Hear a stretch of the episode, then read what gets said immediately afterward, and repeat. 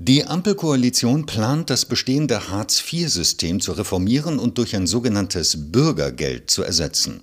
Das Leben von Leistungsbeziehenden soll dadurch leichter werden. Doch wie beurteilen die Betroffenen selbst die geplanten Reformen? Im Rahmen einer Studie des Deutschen Instituts für Wirtschaftsforschung DIW Berlin wurden Langzeitarbeitslose aus acht Jobcentern in Nordrhein-Westfalen zu dieser Thematik befragt. Die Ergebnisse wurden am 3. August 2022 veröffentlicht. Darüber spreche ich jetzt mit Prof. Dr. Jürgen Schupp. Er ist Wissenschaftler am sozioökonomischen Panel, dem sogenannten SÖP am DIW Berlin und Mitautor der Studie. Herr Schupp, die regierende Ampelkoalition plant eine Reform des Hartz-IV-Grundsicherungssystems und will stattdessen ein sogenanntes Bürgergeld einführen. Was werden die wesentlichen Unterschiede zwischen diesen beiden Systemen sein?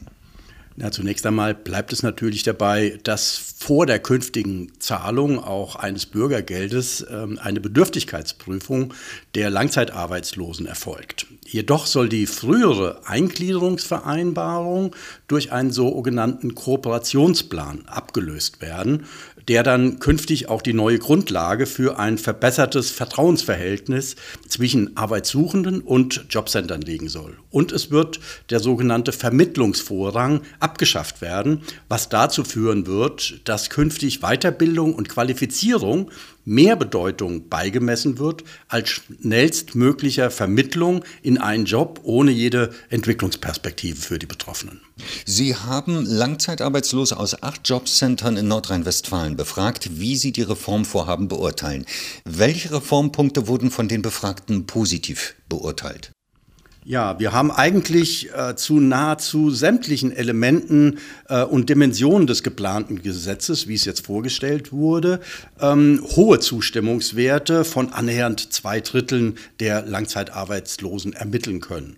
Ähm, zudem hat eine deutliche Mehrheit der Langzeitarbeitslosen auch mit ihrem jeweiligen Jobcentern eher positive Erfahrungen gemacht. Wie sieht es dann zum Beispiel bei dem kritischen Punkt der Sanktionen für Fehlverhalten aus? Ja, das Thema Sanktionen zeigt, dass das geplante, nur befristete Sanktionsmoratorium, das ja jetzt in Kraft ist, von rund der Hälfte der Langzeitarbeitslosen eher abgelehnt wird und die Befragten sich mehrheitlich für einen grundlegenden Verzicht von Sanktionen ausspricht. Aber nicht unerwähnt sei an der Stelle, dass mehr als jeder Fünfte sich gegen einen grundsätzlichen Verzicht auf Sanktionen ausspricht und weitere 22 Prozent bei diesem auch in der Öffentlichkeit ja kontrovers behandelten Thema äh, eher unentschieden ist. Wie nehmen die Befragten denn ihre aktuelle Situation wahr und wofür nutzen sie ihre Zeit, von der sie ja mehr haben, als sie wahrscheinlich möchten?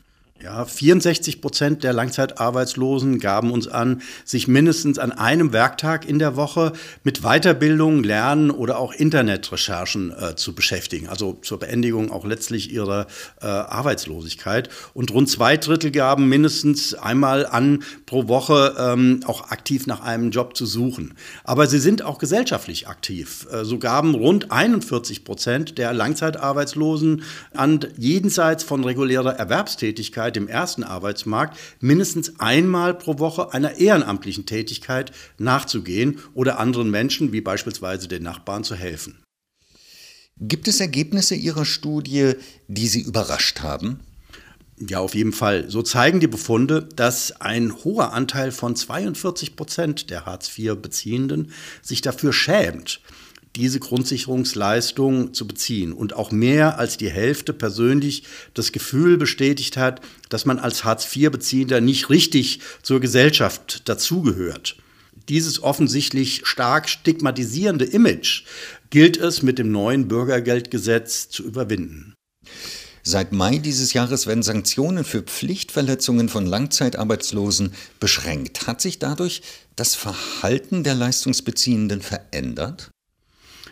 Wir sprechen uns in unserem Bericht dafür aus, dass die Wirkung des Sanktionsmoratoriums umfassend wissenschaftlich evaluiert wird. Hierzu wäre es auch wünschenswert, dass die Politik einer Stichprobe an Jobcentern die Gelegenheit einräumt, das Sanktionsmoratorium auf eine Dauer von insgesamt drei Jahren auszudehnen, um anschließend die künftigen Wirkungen der vermutlich abgemilderten Sanktionen ähm, evidenzbasiert wirklich äh, belegen zu können. Das war auch im Übrigen eine der Forderungen des Bundesverfassungsgerichts in seinem Urteil vom November 2019 zur Verfassungswidrigkeit der damaligen Sanktionspraxis.